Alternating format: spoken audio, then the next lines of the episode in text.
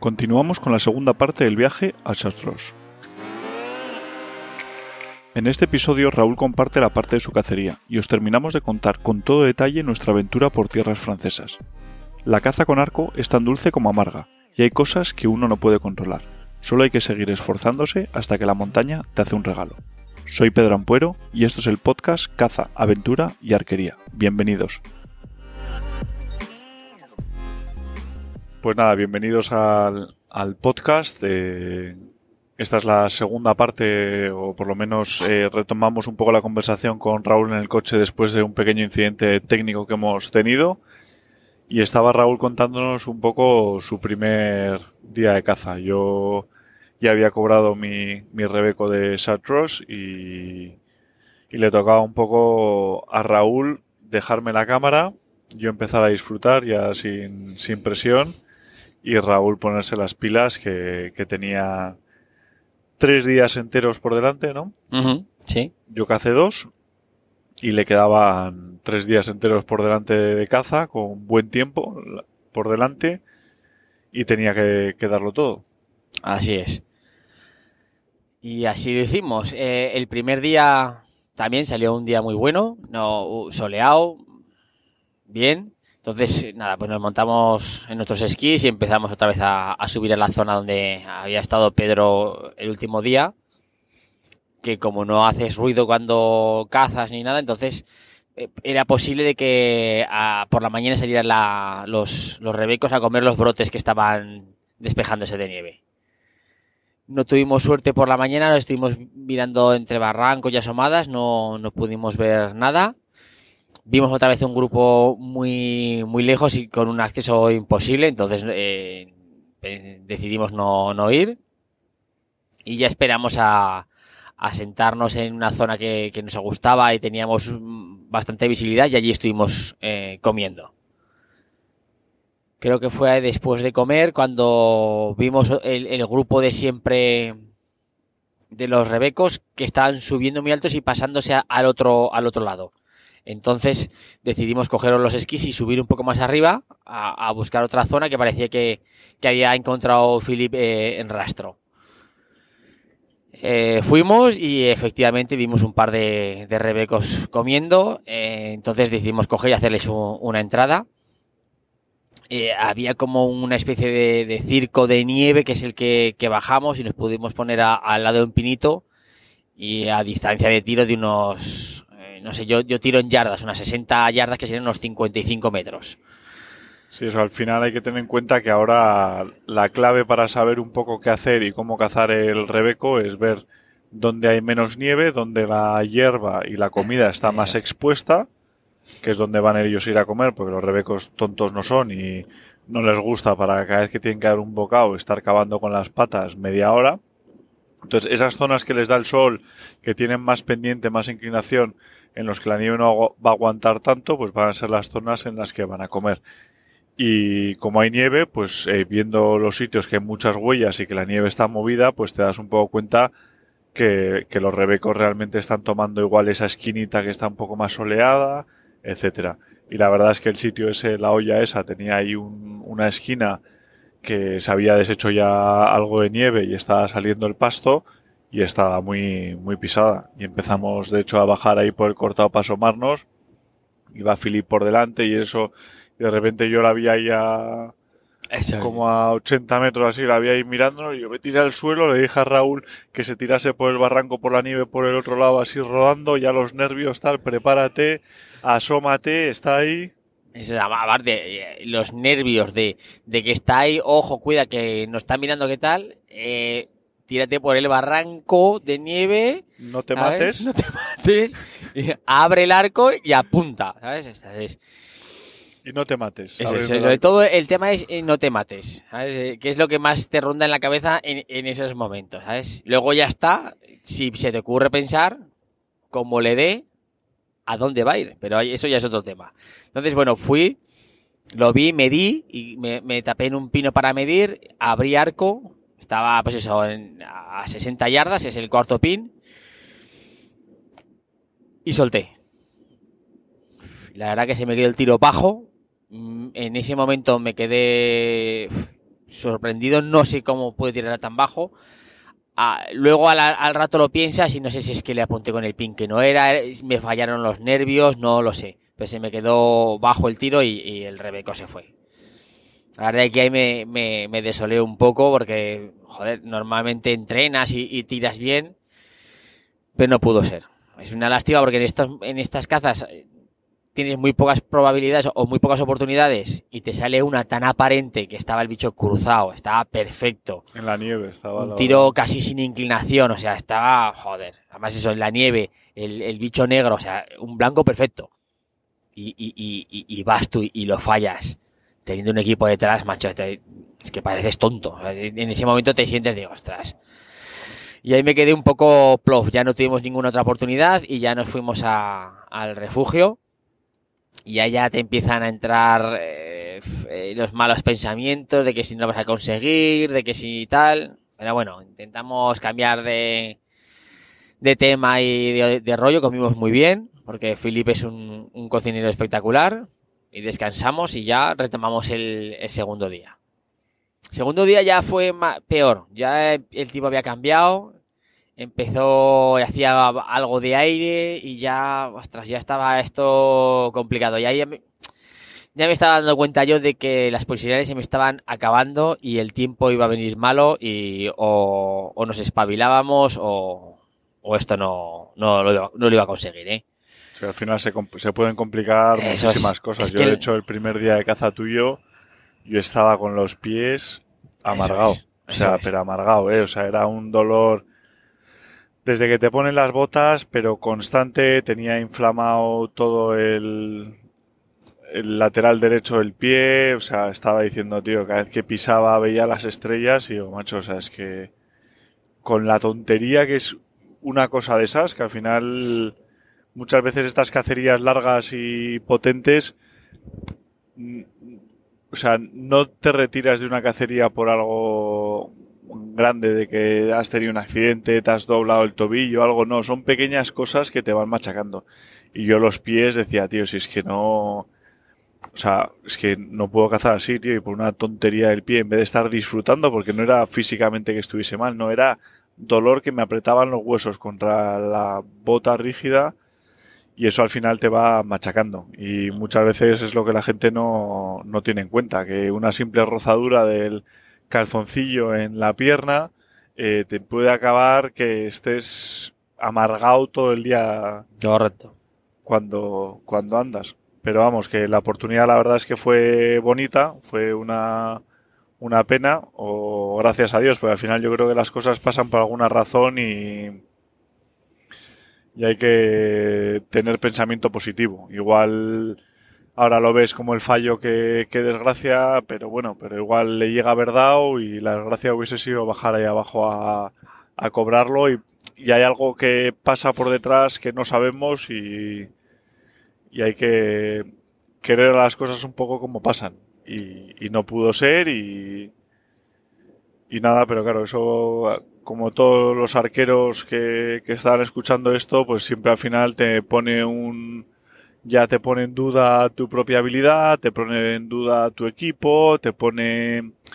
pierdes confianza y es muy importante eh, mantener la cabeza alta y decir, "Eh, macho, pues eh, se fallan hasta las mejores familias, ha sido, estado un poco tonto y la siguiente vez voy a hacer como sé realmente que se deben hacer las cosas, ¿no? Correcto.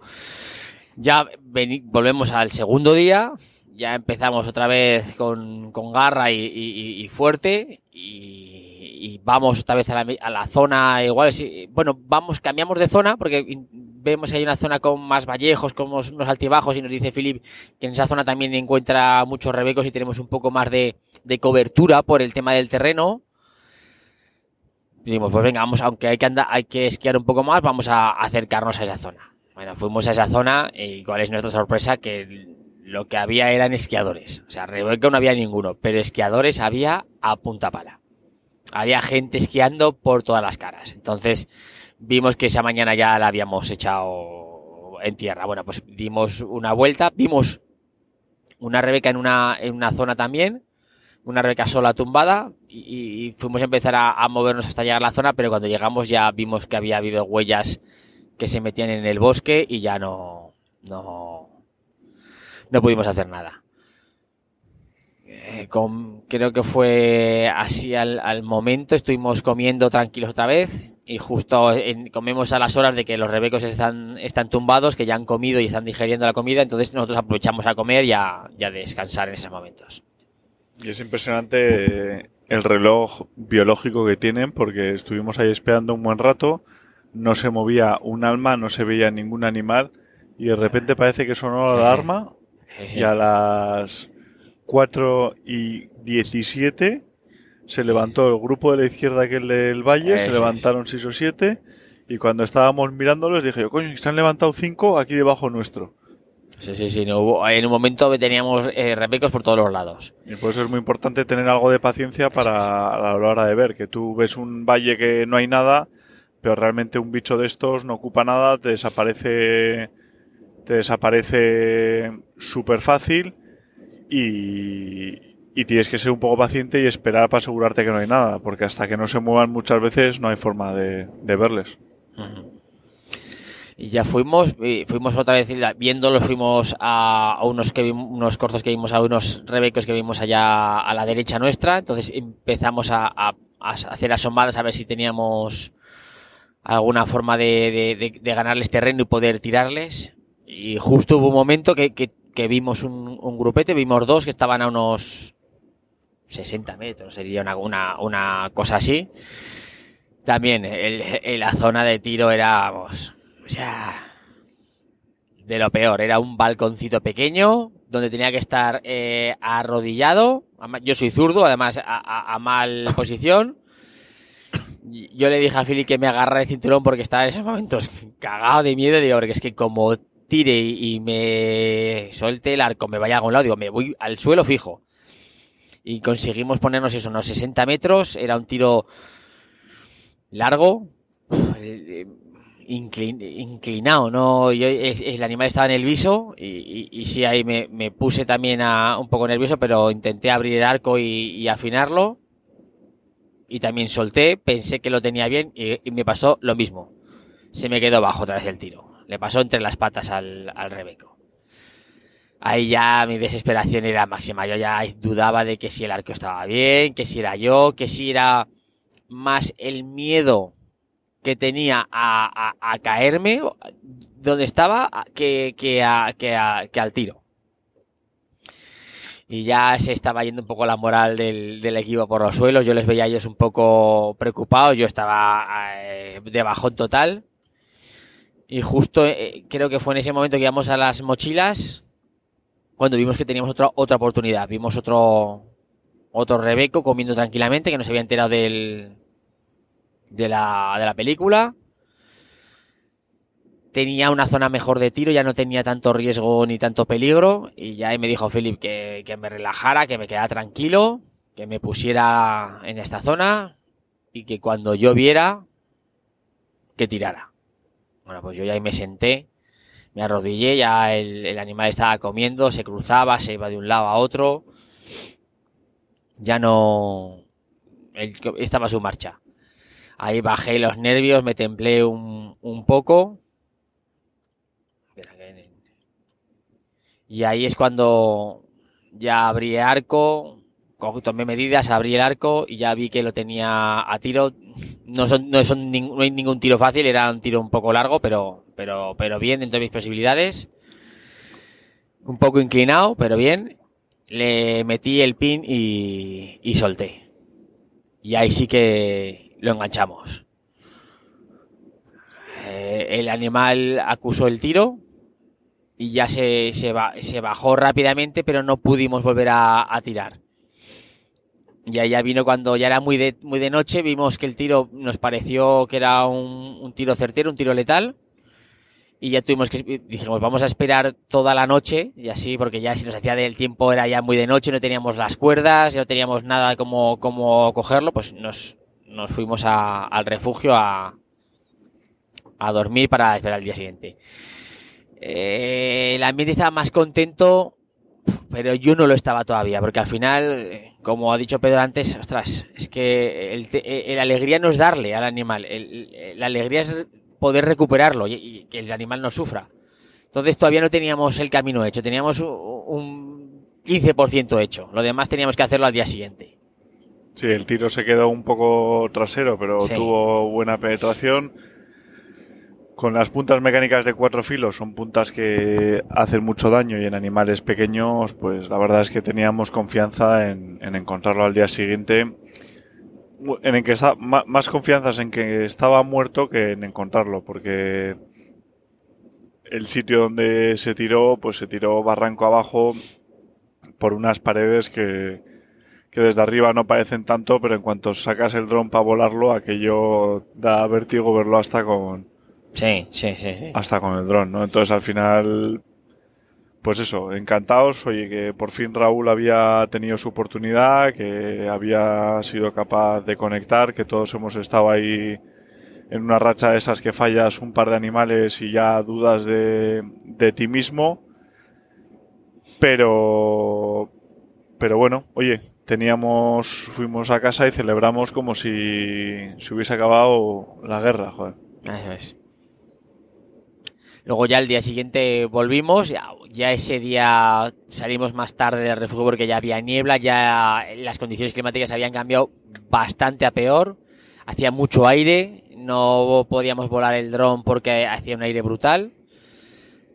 Entonces decidimos coger todas las, las cuerdas, coger el equipo de, alpinismo y, y buscar la estrategia para, para poder bajar y localizar. Habíamos localizado una zona donde le tiramos, localizamos la sangre, entonces intentamos bajar a, a- a donde vimos la, la última sangre. Y así lo, nos dispusimos. Preparamos todo el kit, eh, creo que eran 50 metros de cuerda, ¿no? Lo que, lo que pusimos al final. Pues Los sí. 50 metros de cuerda, eh, todos los cricris, crampones, las mochilas, vamos, eh, el kit completo. Y ya empezamos a, bajar. En esos momentos, yo tengo que decirlo, yo soy sincero, eh, miedo era poco. Yo estaba de los nervios, o sea, porque al final lo que o puede que no sea miedo, es, es, el miedo a la incertidumbre, o sea, te dicen por dónde tienes que bajar, eh, no, no has bajado en tu vida y empiezas a, preparar el material que tienes que sacar, que si crampones, que si los gris que si los arneses, que si la cuerda, que si asegúrala. Ostras, esos momentos me, me creaban mucha, mucha ansiedad, ¿vale? Luego sí que es verdad que al final vas con Philip. Philip es un tío súper profesional eh, y todo te lo hace muy fácil. Entonces empezamos a colocarnos los arnés y a, y a bajar y ahí el miedo se te quita. Te concentras en lo que tienes que hacer, como te dice él. El pie aquí, el pie allá, tira de aquí, tira de allá. Y la verdad que el primer descenso estuvo bien. No, no lo vi, no lo vi ni peligroso ni, ni complicado. Pues a tu marcha, ritmo, vas bajando despacito y bajamos el, el primer tramo de cuerda, que eran unos 25 metros. Nos ayudamos luego con una cuerda, que, un cable que había de una ferrata y, y bajamos. Pero vamos, que por poner un poco en contexto, ni peligroso ni complicado, eh, asegurado con cuerdas y con crampones y, y Sí, su sí. leche. O sea, ahí sin cuerdas y, y sin equipamiento, Ni, eh, te matas fijo. ni asomarte, o sea, eso no se puede, o sea, es que la, la manera correcta es la que- como la hicimos, no, ahí no valen en machadas ni vaya, estos están, son unos fantasmas, han tirado el, el- el- aquí el, eso que van con crampones y tal, no, no, no, no, no, o sea, el, el crampón es una herramienta de seguridad fundamental si cazas en ese tipo de terreno y con esas condiciones. Y si no la llevas y te la juegas, pues tu vida corre peligro. O sea, no puedes por ah, no puedes olvidarte nada, o sea, no puedes hacer por ser tan machito, creernos algo, eh, dejar una cuerda, dejar un arnés, no, no te puedes jugar el tipo así, ¿eh? No, no, que, que esos sitios no son, no es un sitio de decir, oye, que yo que te- tengo mucha experiencia en montaña y tal, pues oye, pues me atrevo a pasar por ese paso, que es peligroso, pero me atrevo a pasar por ese paso sin que me pase nada. No- Ahí pasas sin nada y, y- y te matas. Es que un resbalón.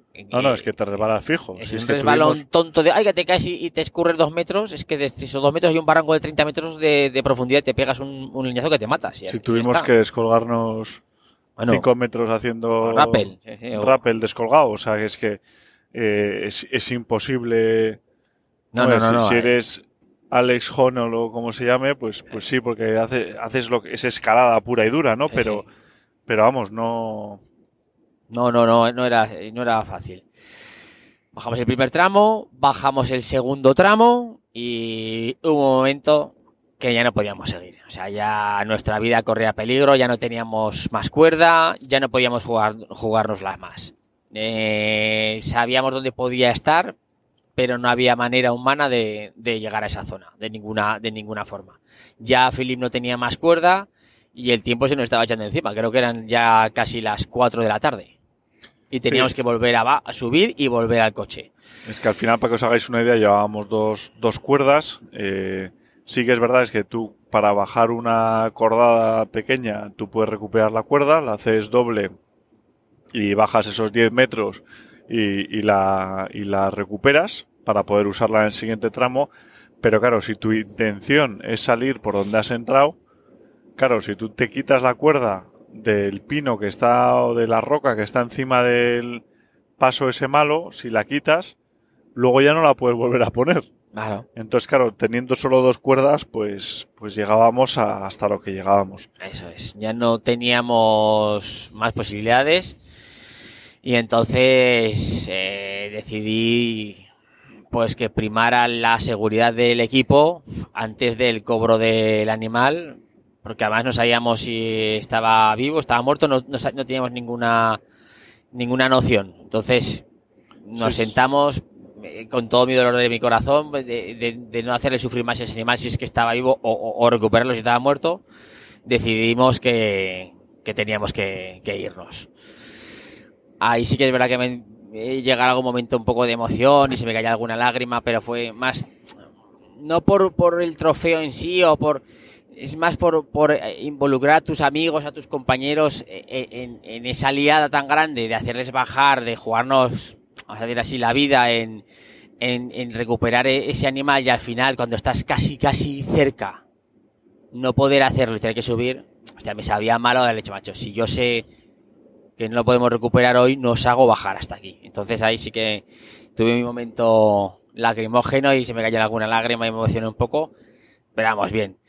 Se pasó rápido y, y- y- y otra vez, vuelta, que no es poco. Ahora sube, o sea, de sanda lo han dado. Teníamos un rato para volver ahora. Todo lo que había, los 5 metros de rappel, ahora eran 5 metros de escalada.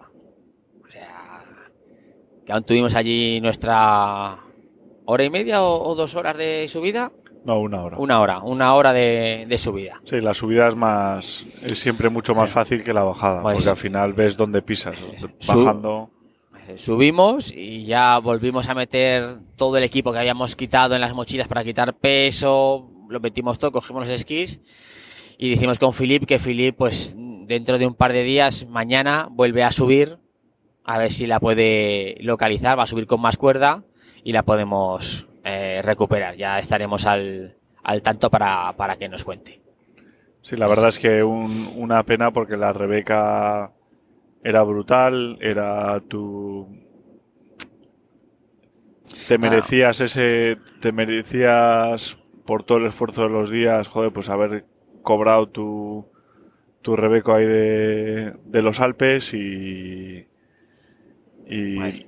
y la verdad es que las emociones pasan todo el rato, o sea, pasas de de estar en la miseria porque has fallado dos tiros, estás cansado, has perdido la oportunidad, no ves claro, se te acaba el tiempo, estás agobiado, eh, has pasado miedo, eh, estás así y de repente pues cuando la tarde aquella le tiraste ese tiro, eh, la flecha voló y que tardó ahí en llegar la vida, todo el mundo como estábamos yo creo que Filip y yo todos ahí como diciendo venga por favor empujando esa flecha y de repente la flecha coge y, y le pegas al animal, sale el animal con la flecha clavada, muy clavada ahí, le ves correr como se medio tropieza, se cae y no sé qué, y claro, el subidón es, el subidón es brutal, ¿no? O sea, decir, joder, lo hemos, o sea, ya está hecho, o sea, ya mañana pues bajamos, lo vemos, lo estudiamos y hacemos lo que haga falta para, para recuperarla, pero la montaña te pone rápido en, en tu sitio y es cruel y, da igual la caza con arco lo que te merezcas un trofeo o, o lo que no te merezcas un animal. Si que, que es así, que no es justa la caza con arco. O sea, tú puedes hacer todo bien, tiras un animal y te esquiva la flecha, te esquiva la flecha. Y otras veces, pues le tiras mal, fallas y el corzo te va a esquivar la flecha y le pegas bien. O, o simplemente un tiro que es muy bueno, pero se te ha ido un centímetro a la derecha, es lo suficiente para que le pegues en el homoplato y nunca cobres el animal y no le hagas nada.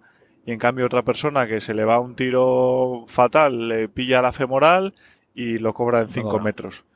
Entonces es un deporte muy injusto, pero, pero lo importante es entender que, que lo bonito es toda la experiencia alrededor de ello y, y que es una afición que te permite tener unas emociones que, pues que te, por eso lloraste. O sea, Sí, porque sí, sí. son, o sea, viviste eh, el fracaso, el éxito, el miedo, la alegría, la diversión, el cansancio, el frío, o sea, unas emociones súper auténticas, súper reales, que te hacen estar en el momento y, y yo creo que por eso te emociona como, o sea, por eso pierdes la cabeza, pierdes el corazón, haces cosas que, que luego la gente dice, no, si es que los cazadores sois gilipollas, y es que es, es verdad, porque es que eh, yo, yo me veía ahí en, en la cueva sacando el rebeco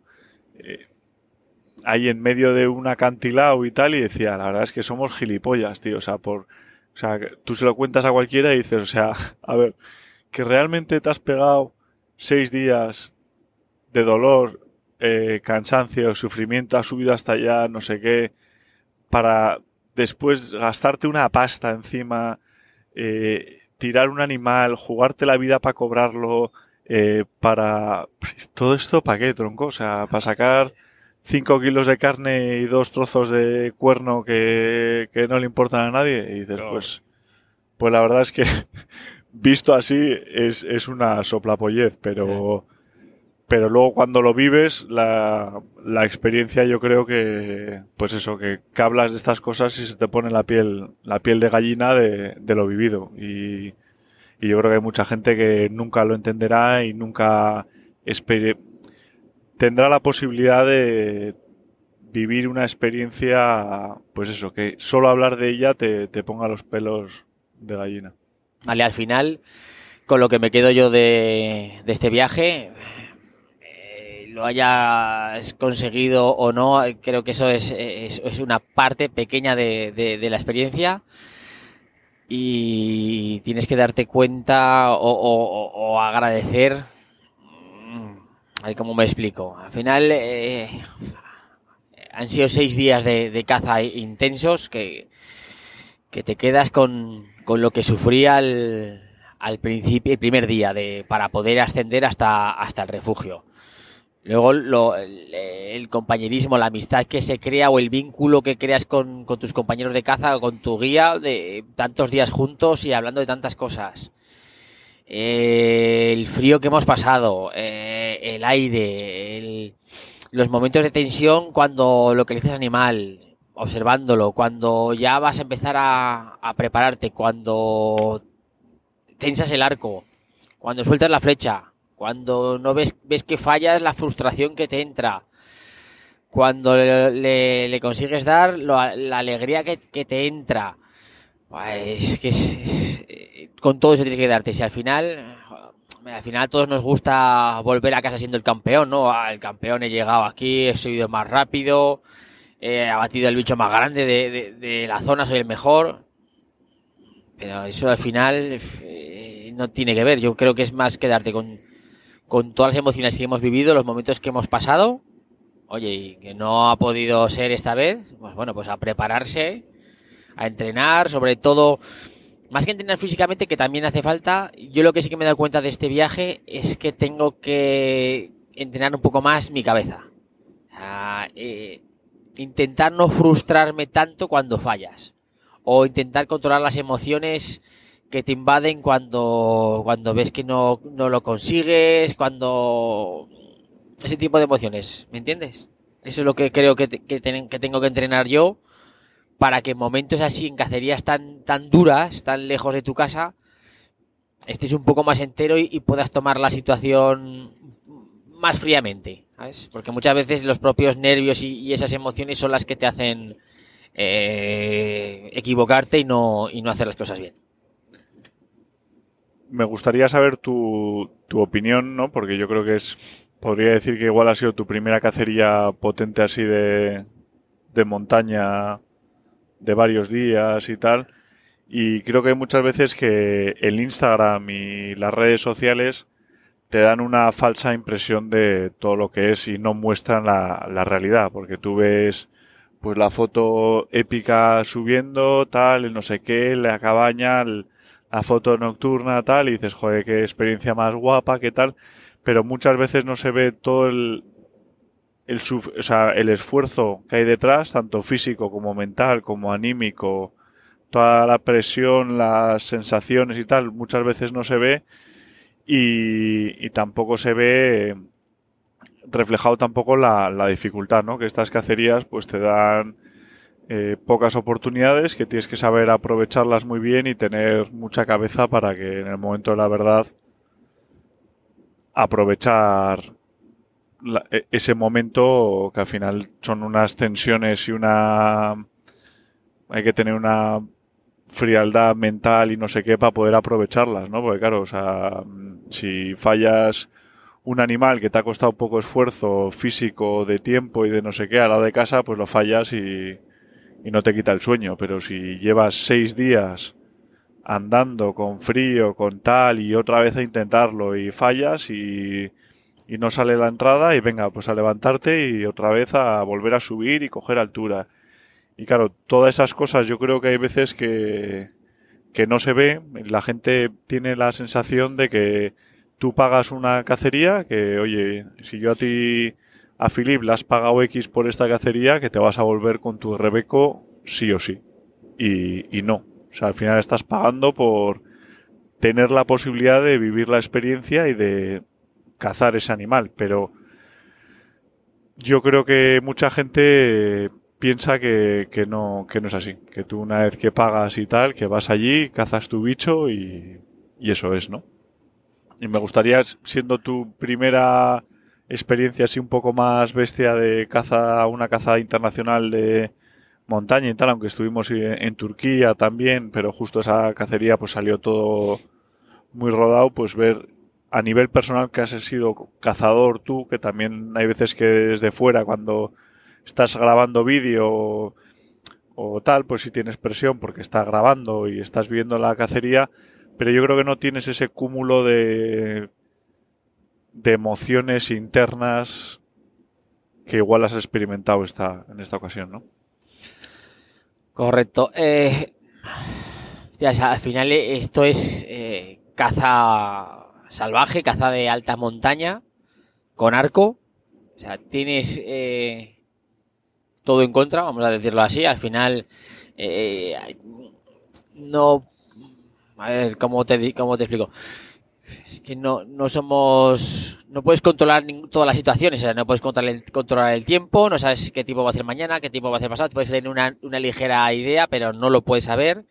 Los animales son salvajes, están hoy aquí o están allá. Eh, al final, tú por poder hacer una cacería de estas que te ha costado tu esfuerzo, por tu trabajo, tus ahorros, la ilusión que pones ahí, no por solo haber pagado tienes eh, tienen la obligación de, que el animal lo tengas que cazar sí o sí. No, no, al final esto es, tú has venido aquí para disfrutar, como has dicho, de una experiencia. He venido a disfrutar esos seis días eh, de esfuerzo de, de, de, cazar, porque al final lo que has hecho es cazar de, con, todos los elementos de, deporte, de esquí, de alpinismo que tiene. No, no he podido, no he sabido aprovechar las oportunidades que me ha dado la naturaleza para, para batir a mi Rebeco. Pues bueno, pues me vuelvo a casa.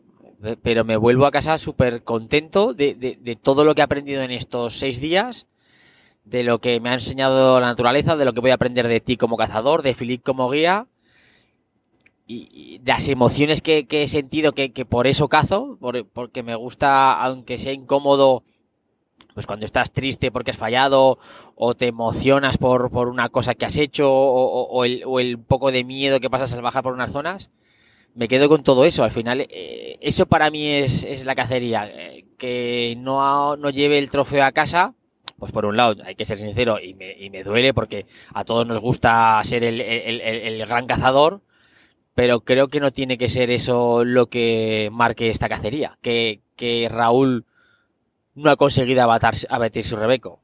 Yo, para mí, e, e, esta cacería va a marcar lo bien que me lo he pasado, lo, lo que he disfrutado con Pedro y con Filip, lo que, las cosas que ni por asomo me imaginaba que iba a hacer. O sea, las expectativas de esta cacería que yo tenía no son ni por el asomo lo que he hecho. Yo sí me sabía que iba a ser dura, porque hablo mucho con Pedro y sé lo que es una cacería y me cuenta, pero no me imaginaba que eh, al final estamos cerca de casa, son mil kilómetros, estamos en Francia.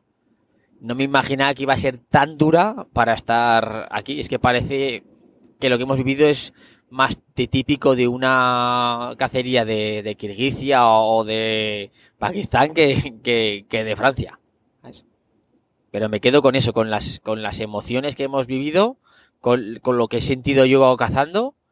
Y, para nada me siento como un perdedor por no haber conseguido mi, mi, mi Rebeco. Oye, lo he peleado lo mejor que he podido, he fallado.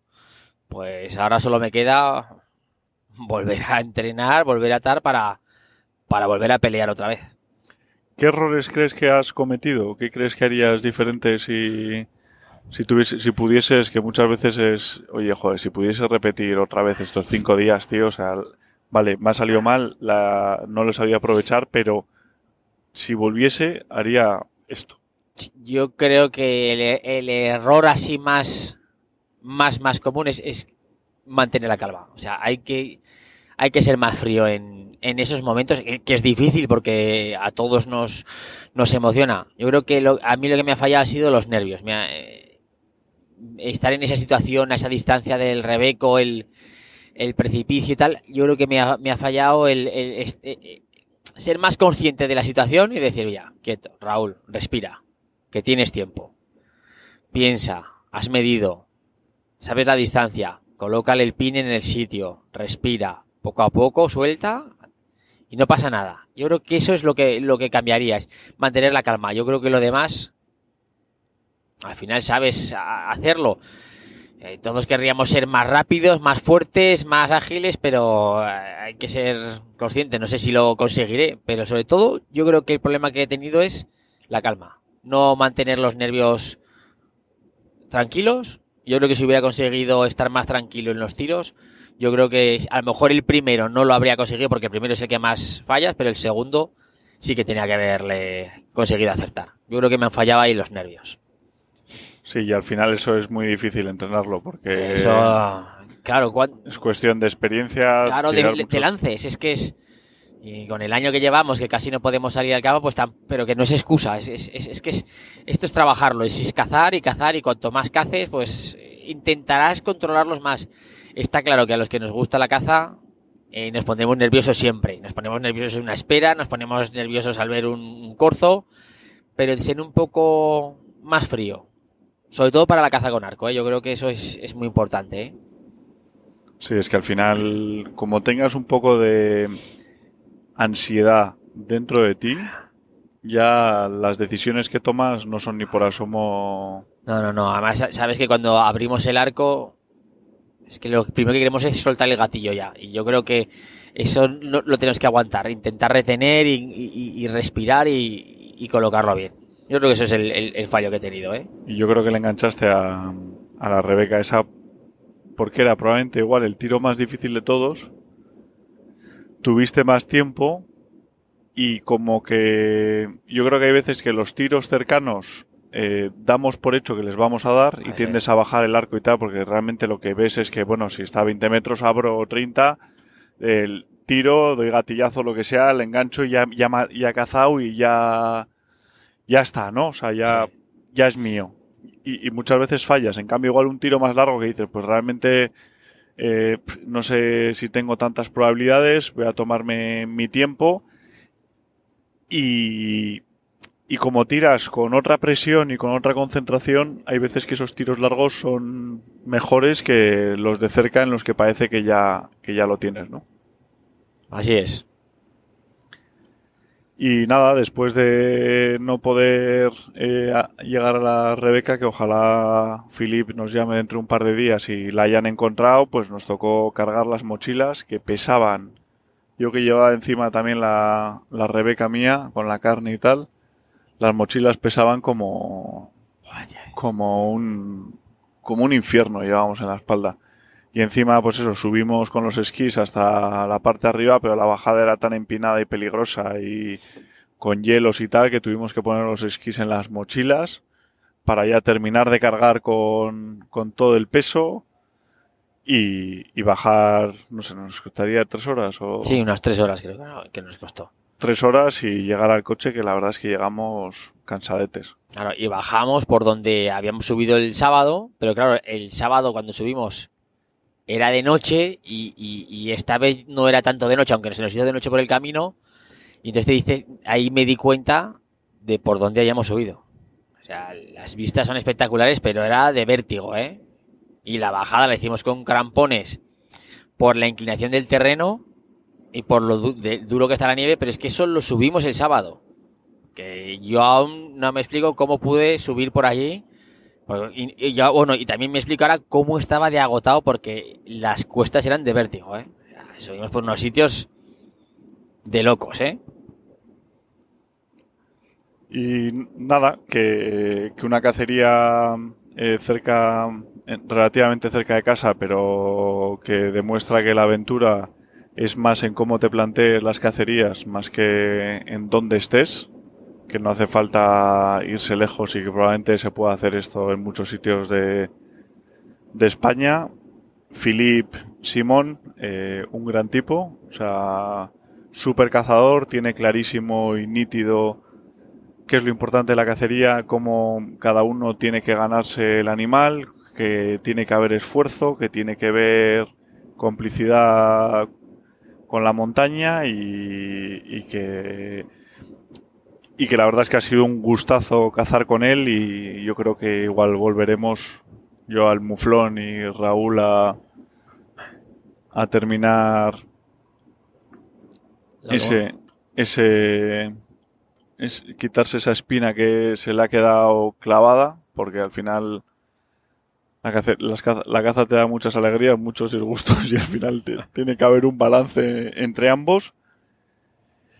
Y no sé qué más contaros. ¿Quieres cerrar este podcast doble con algo? No, no, solo animar a, a- a los cazadores que no han no, no han experimentado lo, lo que es la caza de montaña que, que- que se animen a, a- probarla, que es verdaderamente bonita y, y- satisfactoria, caces o no caces, pero estar en, en las montañas en estas condiciones, la verdad que es una sensación que, que a lo mejor otras otras modalidades no te la van a dar y, y- es un gusto poder disfrutarlas, aunque sea una vez. ¿eh? Es, es muy bonito ver, ver cazar así en, en alta montaña. Y luego subiremos este vídeo, a ver si me pongo a editarlo, a, a YouTube, que para los que no sepáis, ahora estos podcasts van a estar saliendo aparte de las plataformas de Spotify en un canal que tengo de YouTube solo en castellano, donde ahí subo ya todos los podcasts y el canal principal que tenía de las películas se va a quedar solo con las películas que hago en, en inglés, que todas las subtitulamos y tal, así que os invito a que estéis suscritos a ambos canales y que comentéis y tal, que eso la- realmente nos ayuda. Y, y nada, y que también está est- en el nuevo canal este en castellano, estoy subiendo un videoblog y, y muchas cosillas solo en castellano para todos los que estáis apoyando el podcast y, y este proyecto. Y que esperamos compartir este vídeo en no sé en qué canal todavía o si en ambos o cómo, porque tenemos mucho contenido, hay que mirarlo, nos hemos, lo hemos pasado de bolas, Raúl ha sobrevivido a mi desorden. Más o menos, ayer estaba que, que le estaba dando un ataque en el coche porque es el tío más ordenado del planeta, yo soy el más desordenado y solo ver la cara suya cuando al meter las botas de esquí, en vez de meter las dos juntas, meter una en un lado y lanzar la otra al otro lado, ya, o sea, se le iba inf- inflando la, La vena. la vena. Pero, pero vamos, que nos hemos echado, hemos tenido nuestras discusiones con el café, que se ha vuelto un friki del, del café. Y, y la cosa de los gramos, que ¿cuántos gramos hay que poner por, a- por cada litro de, agua? Depende cómo lo quieras hacer, pero casi. Yo normalmente un gramo de agua, un gramo de café por 15 de agua. Aprox. Para que sin, sin poder hacer un café ahí sin, no teníamos ni básculas ni gramaje y tal, así un poco de batalla. Pero ¿estaba bueno el café o no estaba bueno el café? O sea, lo cargué hasta arriba el café. Ah. Dijo, he traído un, un café especial que compro en no sé dónde con tal. Eh, Pedro, súbemelo. y ahí lo subí hasta arriba. Con 17 ba- tipos de barritas que nos duraron literalmente un día. Y, y nada, pero ha estado... Ha estado cachondo. Ha estado muy bien, ha sido, ha sido muy chula. ¿eh? Ha sido una experiencia. Hostias, eh, yo casi estuve a punto de perdérmela por, por trabajo y tal. Al final pude conseguir porque tengo una obra cerca y, y la verdad que es una experiencia, ha sido una experiencia brutal. ¿eh? ¿Cuál ha sido, así en rápido, el momento más duro de estos seis días y en cambio el más feliz? Eh, ¿Tiene que ser el mismo el momento más duro y más feliz o no? No, no. Bueno, no. uno. El, para Dos mí, momentos. el momento más duro fue la ascensión, eh, el primer día. Yo pensé que no, que, no me daba el, cuerpo para, para terminarlo, ¿eh? No. Y el momento más feliz, eh, aunque parezca mentira, es cuando me llamó Pedro y consiguió abatir animal. Eso, abatir su animal. Ahí es donde más feliz he estado. Porque me disfruto que cuando un amigo mío consigue su objetivo. Y yo me lo paso genial. La verdad es que moló bastante cuando Porque llegamos a la cueva, tío, que no sabíamos. tanta emoción, tanta suspense, incertidumbre si estaban bien o tal, ahí me, me impactó mucho. Pero yo creo que han sido los dos. Eh, luego, momentos buenos y malos, es que han sido los seis días. O sea, ha sido magnífico todo, ¿eh? Que luego lo hablábamos y decíamos, si nos llega a haber pasado algo, ¿qué, qué haces, tío? Claro. Es que dices tú, ¿y ¿qué hago yo solo ahí? ¿A quién llamo? ¿A qué acudo? Las llaves las. Claro, en esos momentos piensas. Pero bueno, salió todo bien, eh, todo con seguridad, o sea que estupendo. ¿Has pensado en tu familia? Muchas veces. Sí, yo muchas veces porque al final, joder, sales, al final estás mucho con ellos y cuando sales de casa, pues les echas de menos. Pero sí, sobre todo en los momentos que más... eh, eh, claro, cuando vas a empezar los momentos de, de alpinismo que tienes que engancharte el arnés, ostras, ahí se te rondan muchas cosas por la cabeza, ¿eh? ¿Tuviste ganas de, man- de mandar un mensaje, de grabar un mensaje, de decir, oye, si me pasa algo, mándales este mensaje? Sí, yo, creo que grabé uno, ¿eh? Yo creo que Sí. grabé uno, ¿eh? Porque sí que, ya no sé si es por tanta película que vemos y estas cosas, pero yo te- creo que grabé un, un vídeo o mandé unos WhatsApp o tal. Digo, esto aquí, es- hoy morimos, esto no, no tiene otra, otra salida. Voy a grabar, voy a mandarle un mensaje a mi padre, otra a mi mujer, porque esto, esto, esto se pinta muy mal. ¿sabes? Luego ya la- pues, estoy- lo de las emociones. luego lo ves de otra perspectiva y dices, joder, pues tampoco ha sido tanto. Pero en ese momento cuando te lo explica Philip con lo serio que es, lo que hay que hacer tal, dices tú, "Buah, ch, me, voy a morir. Esto, esto no, de aquí no nos libra nadie, tío. Esto es, esto es inhumano. ¿A qué cojones me vengo yo con Pedro aquí? ¿Quién me mandaría a mí, con lo bien que estoy yo con los corzos allí, tranquilo, plano, a, a meterme en estos berenjenales?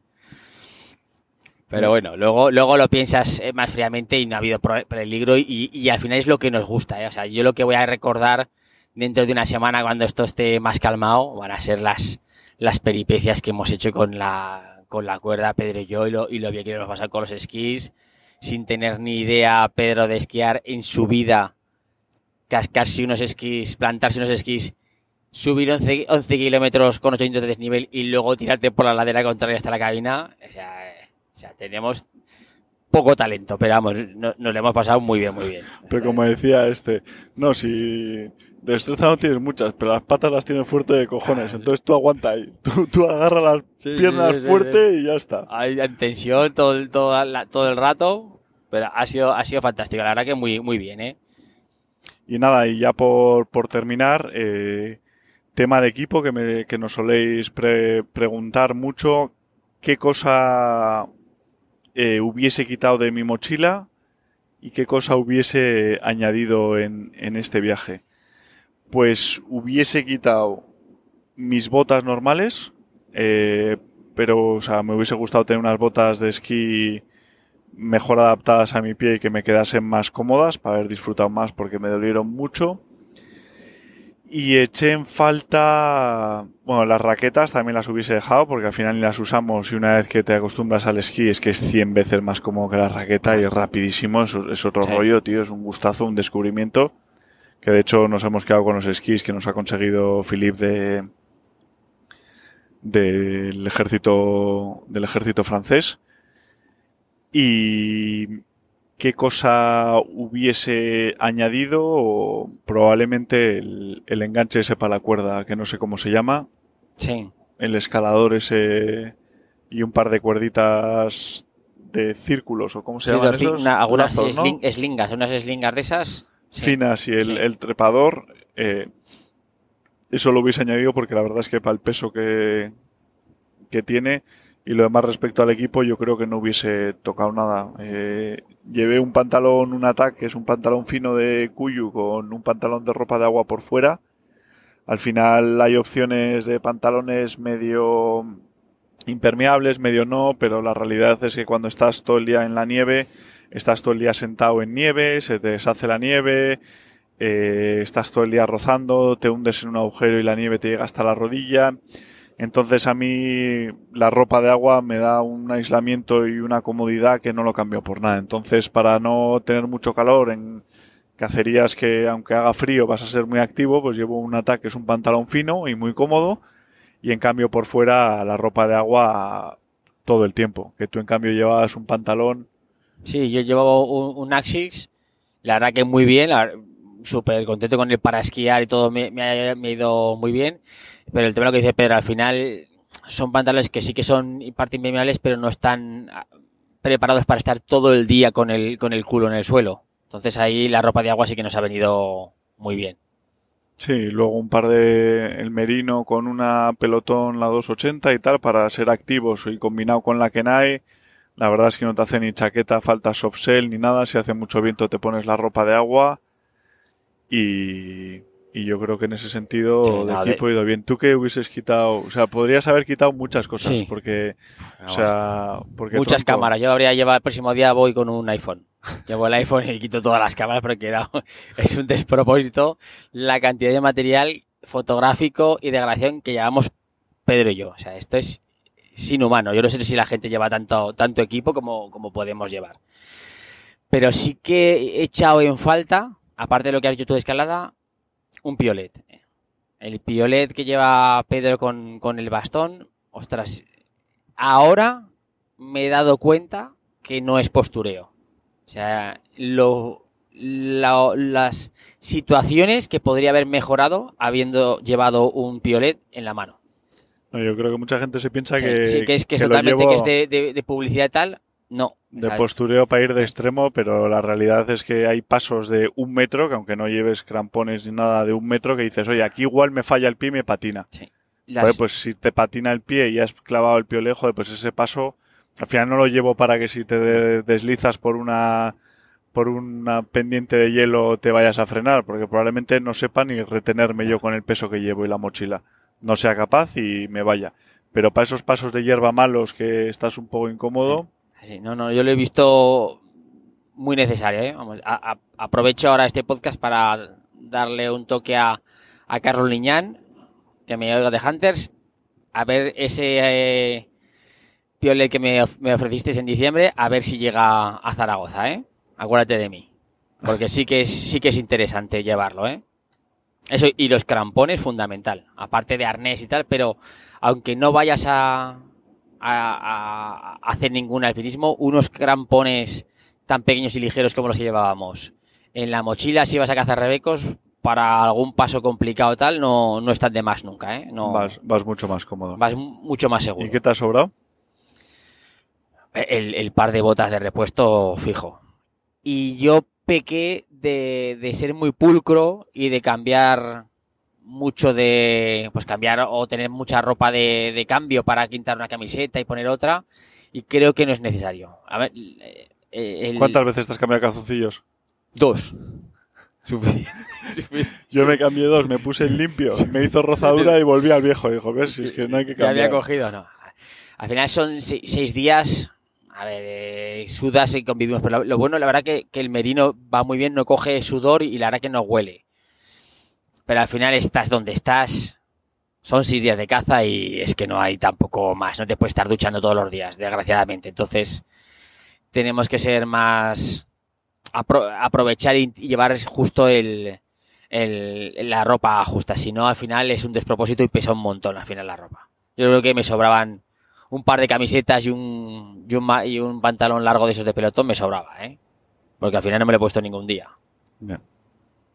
Estás muy activo y al final, siendo estando activo, no todo te sobra. Al final pasas calor. No, lo que pasa es que también nos ha hecho muy buen tiempo para, para esto. Eso te cambia el tiempo rápido y, y las pasas canutas. Pero bueno, oye, pues nada, pues cerramos el podcast. Eh, millones de gracias a todos los que nos escucháis. Esperemos que os haya gustado. Dejarnos las preguntas.